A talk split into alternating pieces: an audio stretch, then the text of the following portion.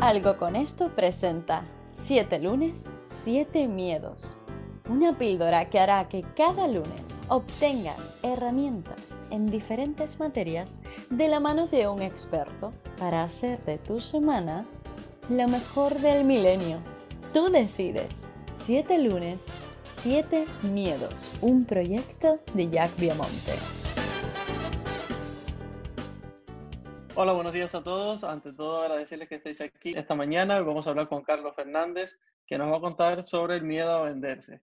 Bueno, café, nos vendemos todo el rato. Es decir, en las entrevistas de trabajo, cuando quedamos con alguien y nos arreglamos pensando en qué le va a gustar a esa persona, cuando elegimos las palabras para impresionar. Entonces, ¿por qué hay tanto miedo a venderse en lo laboral? Bueno, primero ya gracias por la invitación. Feliz de estar aquí, de colaborar en estos minutos y agregar valor a través de tu, de tu vitrina y tu plataforma. Yo creo que una de las cosas por las cuales muchas veces nos cuesta vendernos tiene que ver con eh, indiscutiblemente lo que va a pensar del otro al yo venderme. Entonces, eh, ahí pueden haber incluso, no me voy a meter en mucho tópico de autoestima o no, pero muchas veces ese miedo a venderse es, oye, ¿qué va a pensar el otro cuando yo diga elementos, eh, digamos, que me, que me destacan de otros. Entonces yo me siento que lo que estoy haciendo no tiene, digamos, está como bastante peleado entre la humildad y el orgullo por lo que, por lo que soy o por lo que he hecho. Entonces, ante no quedar quizás como una persona prepotente, prefiero no venderme tanto o evitar una serie de atributos que hablen como o que me pongan como una persona soberbia. Entonces, ese miedo a vendernos, yo creo que muchas veces se, se pasa eh, o, pasa muchas veces por el, el, síndrome del impostor que le llaman, ¿no? Cuando yo de alguna manera me siento que no soy, no me siento capaz o me siento valioso o me siento que estoy cayéndole literalmente a mentiras a la gente cuando estoy apropiándome de un concepto, estoy hablando de mí, pero no es más que nuestra autopercepción. Y cuando entendemos que el foco no tiene que ver sino con el valor que estamos agregando, entonces ya ese síndrome del impostor se me, se me empieza a bajar porque yo entiendo que no se trata de mí, no se trata de la otra persona, se trata de cuánto yo puedo aportar a esta entrevista, a esta compañía, a este podcast, a, esta, a este video de YouTube. Entonces ya se me pasa, porque ya yo paso a un segundo plano y no se trata de mí, sino del valor que puedo efectivamente generar.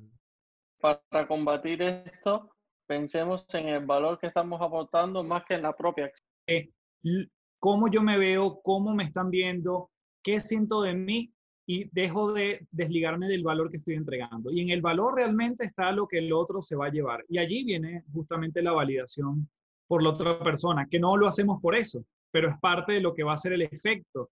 Y entonces, Carlos, em, ¿cómo podríamos empezar a construirnos una especie de coraza, ¿no? Una especie de, qué herramientas nos podemos echar mano para combatir este miedo a vendernos?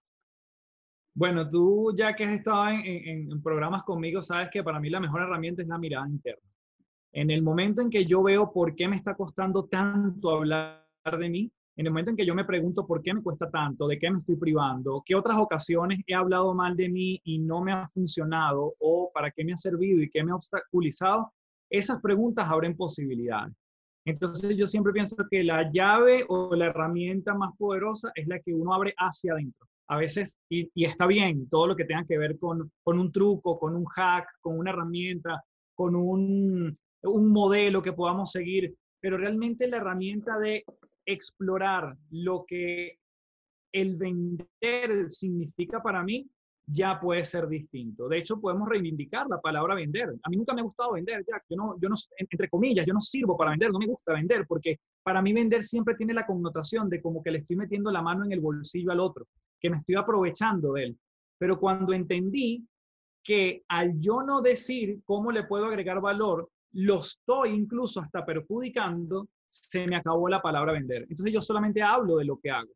Y bueno, el efecto es que esa persona quizás, a veces sí, a veces no, termina comprándome como marca, contratándome, este, comprando un producto o servicio, porque está conectado más allá del el oportunismo que puede haber que no estamos hablando de eso, estamos hablando de la conexión con la palabra venta y, entendemos que la venta siempre está en todo.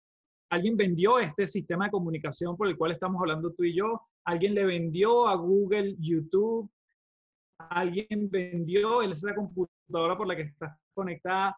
siempre estamos en ese sistema. Entonces somos parte de esto. Qué bueno, Carlos. Pues muchísimas gracias, Carlos. Ha sido todo un placer tenerte este lunes, como siempre, y mientras dure este programa, eternamente agradecido. Muchas gracias.